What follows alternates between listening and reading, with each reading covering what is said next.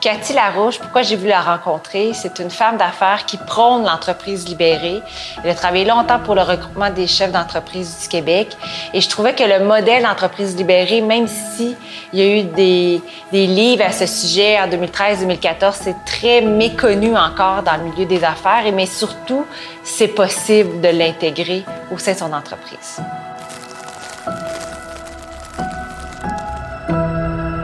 Cathy, je, voulais qu'on parle euh, ensemble parce que tu, euh, tu as démarré euh, ton entreprise l'année passée. Oui, l'année passée. Avant ou après la pandémie? Pendant la pandémie, imagine toi. Pendant la... la... pandémie. Moi, je suis une fille qui a mis des défis. Là. Je me suis dit, tant qu'elle sortait une entreprise, ah ouais, let's go. Pendant la pandémie. en fait, cette entreprise-là, je te dirais qu'elle était déjà à l'intérieur de moi depuis plusieurs années. Mais les causes et conditions ne s'étaient pas encore présentées pour que pour que je trouve l'élan et le courage de dire, ah ben là, c'est là. Ouais.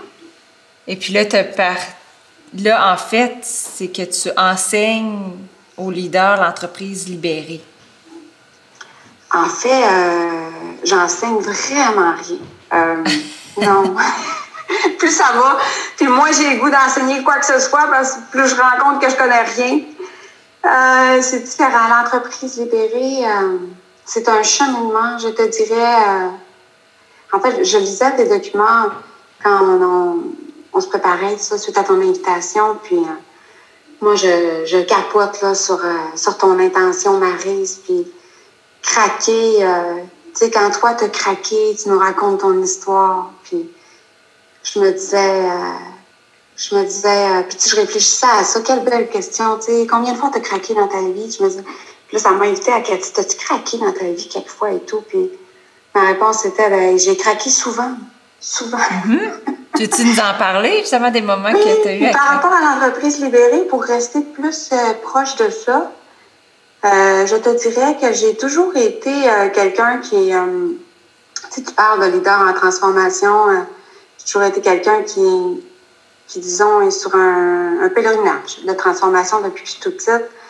Et puis, euh, puis le leadership, ben, ça fait comme partie de mon aura naturel. Ça a toujours été dans des postes de direction. en l'intérieur de moi, il y avait toujours une grande incohérence avec le système de, les systèmes de pouvoir qui étaient en place, qui mm. proviennent de, la structure conventionnelle, tu sais, et qui était parfaite telle qu'elle pendant des années et qui a répondu à un, à un environnement interne et externe qui, qui était dans un stade de conscience où on était. Euh, mais euh, il est arrivé, euh, il est arrivé un moment où, euh, en 2016-2013, euh, j'étais au groupement des chefs d'entreprise du Québec à l'époque. Et puis Michel Bondoc, le PDG, a dit Mais qu'est-ce que vous en diriez si on vivrait l'aventure, l'entreprise libérée Ça venait juste de sortir. En fait, on commençait à en entendre parler. C'est Liberté et compagnie, après ça, Reinventing Organization, c'est tout sorti autour de 2013-2014. Donc, nous nous sommes mis à vivre, à vivre cette aventure-là. On a dit oui. Et puis, euh, vraiment, euh, l'histoire d'amour a commencé là, par rapport à l'entreprise. Tu étais au Saguenay à ce moment-là? En fait, euh, je restais au Saguenay, mais le siège social était à Drummondville. Je voyageais beaucoup. Moi, j'accompagnais des clubs d'entrepreneurs. Donc, vraiment, j'accompagnais la progression par l'entraide entre entrepreneurs. J'ai fait ça pendant 10 ans de temps. C'est du co-développement. Puis, directrice aussi des accompagnateurs de l'Est du Québec, etc. Et, euh, et j'ai toujours trouvé que le, je trouvais à l'époque que le, d'être cadre intermédiaire, c'était un des postes les plus schizophréniques au monde. Ouais. Ouais, pourquoi? Pourquoi? Parce que, et peut-être que je suis la seule à le voir comme ça, mais parce que moi, j'ai toujours eu une allégeance pour mes équipes. Tu sais, genre, quand t'es cadre intermédiaire, dans une pyramide, t'as la gang qui est en haut, qui pensent, qui savent, qui créent. Puis après ça, tu as des exécutants, les faiseurs. Tu sais? Puis quand tu es directeur, tu es entre les deux. Quand tu es en équipe de direction, ben là, tu es avec l'équipe de direction qui décide, puis qui pense, puis qui savent plus que ceux-là qui font. Puis après ça, ben, quand tu es directrice d'une équipe, tu prends soin d'une équipe, puis c'est une aventure extrêmement profondément humaine. Ben là, moi, mon allégeance, elle allait davantage vers l'équipe. L'équipe qui vivait, qui, qui faisait pour ceux-là qui pensaient, puis parfois qui rencontraient des écarts et, des incohérences magistrales. Fait que moi, j'ai toujours été pour mes équipes. Fait que moi, j'ai toujours senti un peu schizophrène dans le sens où euh, mon allégeance n'allait jamais vraiment vers le haut, toujours vers le bas. Ça, ne faisait pas de sens pour moi. Ça faisait, ça faisait pas de sens non plus qu'on sépare le penseur, créateur, faiseur. Hmm. Donc, euh, voilà, l'entreprise libérée euh, euh, répond à, répondait à cela. Et puis, pour moi, ça faisait, ça ajoutait beaucoup plus de douceur et de sens dans la façon de se vivre en entreprise que qu'est-ce qu'on connaît déjà dans un, dans un modèle conventionnel.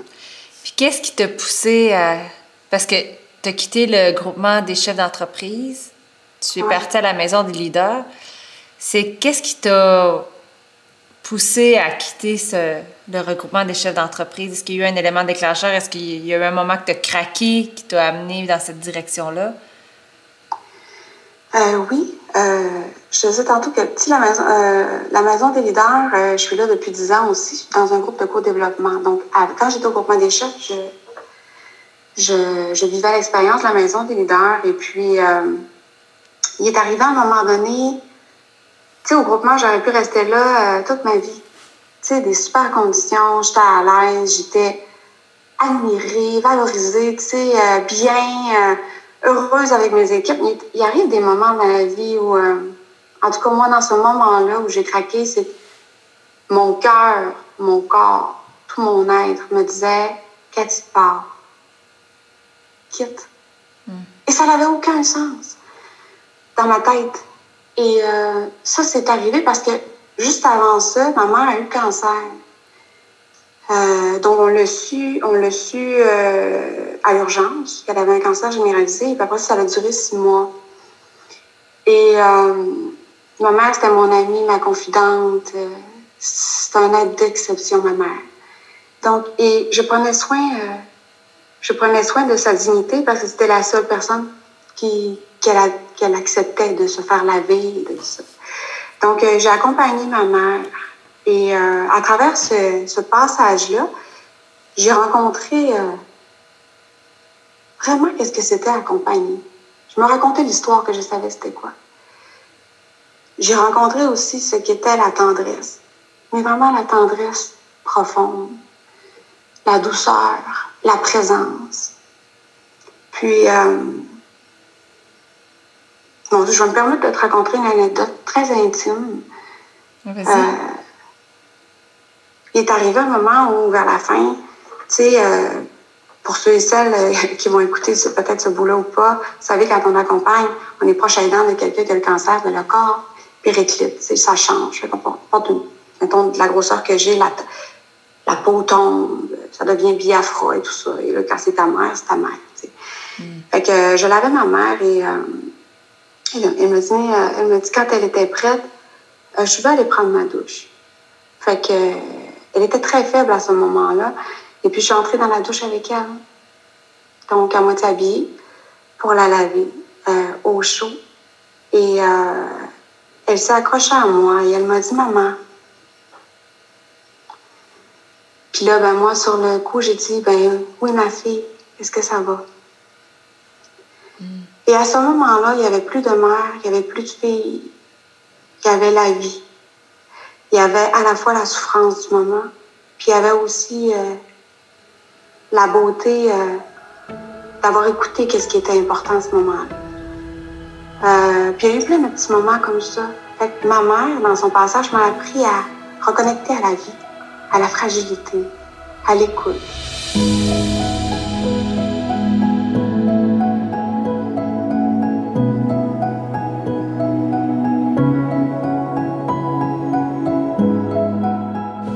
Je sentais qu'au groupement des chefs, ben, je ne pouvais plus offrir ce bout-là. Je devais quitter, sans savoir c'était quoi qui allait être pour moi le lendemain. Fait que ça criait fort. Euh, donc, euh, j'ai quitté. Et puis là, ben, il est arrivé la maison des leaders. Mais, est-ce qu'il y avait quelque chose devant toi quand tu as quitté ou tu as juste senti? Zéro. Zéro, parce que là, j'étais. Euh, je voulais pas. Je voulais prendre une année sabbatique, tu sais. Puis moi, là, j'étais une achiever dans ma vie solide, tu sais, vraiment, tu sais, j'ai, il y a 15 ans, tu sais, j'en ai fait un burn-out vraiment, perdre la moitié de mes cheveux pour être capable de marcher la, ma rue, vomir au retour, tu sais, à ce point-là, performer. Elle est encore pas loin d'ailleurs, mais beaucoup plus calme, l'achiever en moi. Euh, puis ça, c'est étant dit, euh, je voulais prendre une année sabbatique, Puis, puis vraiment vivre l'expérience de rien, du vide, euh, de me défaire de mes couches. Parce que quand on vit l'entreprise libérée, il faut savoir que c'est un, c'est une, c'est un exercice de, de désidentification assez intense. Et c'est ce qui est aussi difficile. Vraiment, surtout dans le monde corporatif, que l'entrepreneur, c'est son bébé, l'entreprise. Donc, c'est. Ben, à ses yeux, c'est lui ou c'est elle. Si ça marche, c'est grâce à moi. Si ça marche pas, c'est à cause de moi. Et encore plus que ça, c'est aussi je suis, je deviens mon titre. Je mm-hmm. suis mon entreprise. C'est souvent quand j'accompagnais les entrepreneurs, j'accompagnais des entrepreneurs euh, sédants, puis les releveurs dans des clubs séparés. Puis ultimement parlant, ce que j'entendais de ceux qui voulaient céder leur entreprise, en dessous du tout, du tout, là, c'était la peur de mourir. C'est la peur de mourir qui est là. Parce que l'entreprise, euh, souvent, était devenue qui ils étaient. Mm-hmm. Quand on a fait, on a entrepris la démarche d'entreprise libérée au groupement, la première initiative qu'on a décidé de faire, c'est de laisser aller nos titres. Chez certaines personnes, ça avait pris du temps. Ah oui, On laissait la liberté, là. Mais même moi aussi, ils me pensaient correct sur le cheminement et toute la patente. J'ai rencontré, ouh, je suis plus directrice de l'Est Québec. Je suis qui? Ça, c'est se défaire de ça, rester sans ça, être, se désidentifier, c'est un processus qui est difficile parce que, parce qu'en tout cas, moi, j'avais peur du vide. Si je remplace ça, qu'est-ce qui va, je vais me mettre à la place de, je vais mettre d'autres choses à la place, tu sais. Donc, euh, dans pour revenir à l'année sabbatique, je, souhaitais vraiment rencontrer euh, le vide, tu sais, me garder dans un incubateur, écouter. Euh, pas, pas décider, pas tomber dans un plan rapidement, tu sais, rester là. Tu sais, mon plan, c'était pas dans, de pas en avoir, puis de rester présente. Euh, rester présente à la vie, puis à qu'est-ce qu'elle allait se présenter. Et c'est toute la différence, euh, si on revient au modèle conventionnel de command and control, prévoir, commander, contrôler, mesurer. Ah, le PODC, là, celui qu'on apprend à l'université, là? ben oui, c'est ça, celui qui est encore aussi dans les cursus universitaires. Et de, non, non, Exactement. Ah cinq ans, une vision cinq ans, là, ouh, ça artefact, ça, là, tu sais, là, trois mois. OK? On peut-tu écouter la vie de notre organisation maintenant? Qu'est-ce qu'elle nous dit? Mais qu'est-ce qu'on se dit, nous autres aussi, ensemble? Qu'est-ce qu'on se dit vraiment? Ce que j'observe dans mes accompagnements, justement, de la transition vers l'entreprise libérée, c'est beaucoup, beaucoup. Euh... on peut se poser la question, on libérait quoi? Puis plus, plus ça va, puis plus je trouve que c'est libérer la, c'est libérer l'expression. Libérer la capacité d'expression. Parce que quand euh, la relation, le système commande un pouvoir sur les personnes, c'est une injonction pour moi, ça. Le pouvoir sur les personnes. Mm-hmm. Et ça crée de la peur. Ça crée des environnements qui sont pas sécurisants cognitivement, pas affectivement. Ça prend un fou pour s'ouvrir dans un contexte comme ça. C'est comme des moules aussi. Là, tout le monde essaie de rentrer dans des moules. Oui. Fait que, si on dit, ben toi, tu es faite pour ça. Oui, et j'ai la potentialité de ça. J'ai la potentialité de ça. J'ai la potentialité de ça. Fait qu'il y a beaucoup d'enfermement dans, dans, dans les systèmes actuels conventionnels. Puis, pour moi, quand on s'en va dans quand on se met, on se met à davantage en vérité, à se donner des conditions de sécurité, ben là, l'expression apparaît. Qu'est-ce qu'on voit pas? Commence à apparaître. Et quand ça commence à apparaître, on est plus proche de la réalité. L'autre jour, dans un de mes accompagnements, j'ai posé la question, euh, je fais un jeu, j'ai dit, qu'est-ce que... Vous êtes un super-héros, là puis vous pouvez transformer l'organisation.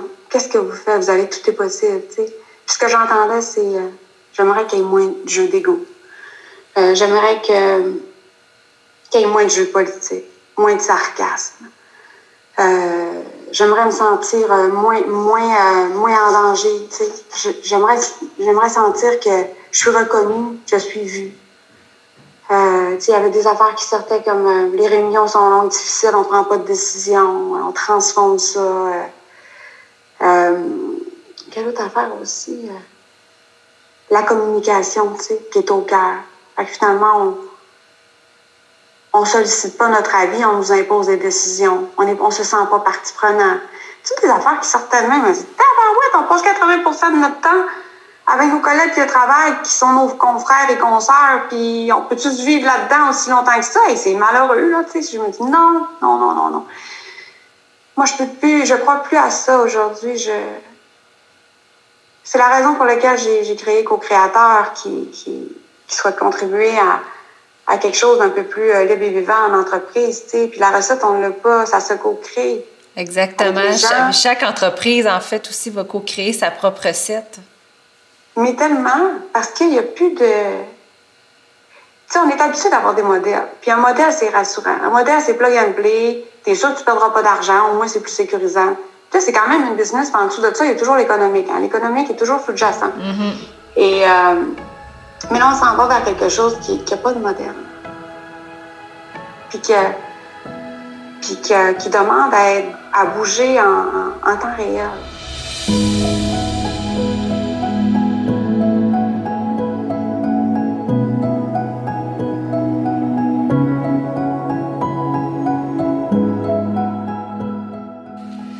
Est-ce que, euh, Cathy, euh, tu crois qu'à à court terme, il y a beaucoup euh, d'organisations qui vont commencer à, qui vont continuer même à craquer puis à s'en aller dans un modèle plus justement libéré, plus dans la fluidité, en confiance, plus aligné avec la vie même? Hein? Hmm. J'aime ça, ta question. Je, je, je regardais, euh, je regardais ton, ton texte, tu disais euh, l'entreprise telle que nous la connaissons connaîtra un point de bascule important d'ici cinq ans. J'ai goût de dire, Marie, que c'est déjà là? C'est déjà là depuis cinq ans et plus. Parce que quand on regarde le premier livre, tu sais, euh, Isaac Gertz a écrit L'entreprise libérée en 2013. Euh, par la suite, euh, Frédéric Laloux écrit Reinventing Organization mm-hmm. en 2014. Après ça, il est arrivé d'autres, mais puis eux, ils n'ont pas raconté des fausses histoires. Ils ont, dans toutes les bouquins qui sont sortis, ils sont allés rencontrer des entrepreneurs qui l'avaient intuitivement déjà vécu, qui avaient déjà osé quelque chose de différent. Puis j'ai goût de dire que c'est vraiment non seulement déjà là, puis tu sais, en 2017, moi, j'accompagnais mes premiers parcours d'entreprise libérée. Au Québec, là, on a déjà plusieurs qui sont sur ce cheminement-là. Tu sais, tu as Lumka, euh, il a Jean Bête, euh, Régitex, je pourrais t'en nommer beaucoup. En Europe, ils sont beaucoup plus avancés que nous, toutefois. Euh, probablement parce qu'ils étaient tannés de souffrir de la structure hiérarchique. et c'est tellement déjà là que récemment, le concept d'entreprise libérée et holocratie a été intégré dans le cursus scientifique euh, universitaire au niveau du management de l'économie. Ça, puis c'est volontaire que je te le dise pour ceux qui vont écouter. Parce que euh, ce que ça veut dire, c'est que quand euh, l'entreprise libérée est reconnue officiellement comme une innovation managériale de rupture, au moment où on se parle, puis pour que ça, ça se passe, c'est que pendant quelques années, il y a beaucoup de publications mensuelles qui doivent sortir sur le sujet. Entreprise libérée, holacratie, les deux qui sont sortis le plus.